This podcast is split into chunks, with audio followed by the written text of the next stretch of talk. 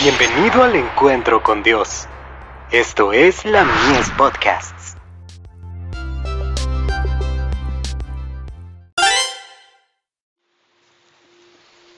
Recibiréis poder. Dorcas. Había entonces en Jope una discípula llamada Tabita, que traducido quiere decir Dorcas. Esta abundaba en buenas obras y en limosnas que hacía. Hechos capítulo 9, verso 36.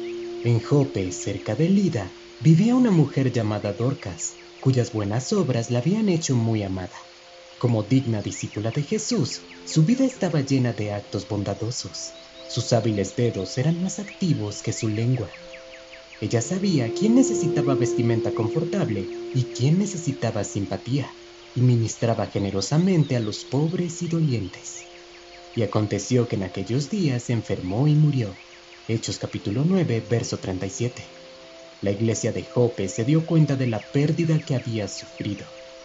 Y en vista de la vida de servicio que había vivido Dorcas, no es sorprendente que se lamentaran o que cayeran cálidas lágrimas sobre su cuerpo inanimado. Oyendo que Pedro estaba en Lida, los creyentes de Jope le enviaron mensajeros a rogarle, no tardes en venir a nosotros. Hechos capítulo 9, verso 38. Levantándose entonces Pedro fue con ellos, y cuando llegó le llevaron a la sala, donde le rodearon todas las viudas, llorando y mostrando las túnicas y los vestidos que Dorcas hacía cuando estaba con ellas. Hechos capítulo 9, verso 39.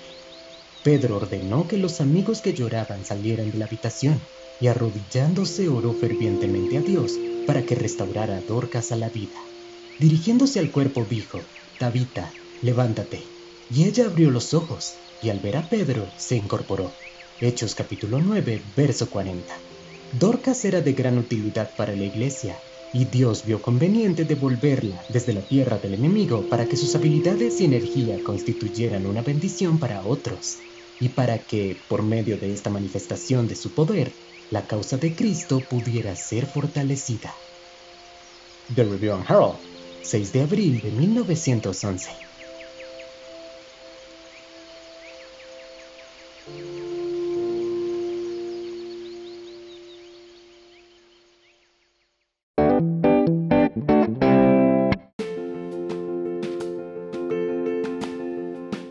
Visítanos en www.ministeriolamies.org para más contenido. Dios te bendiga.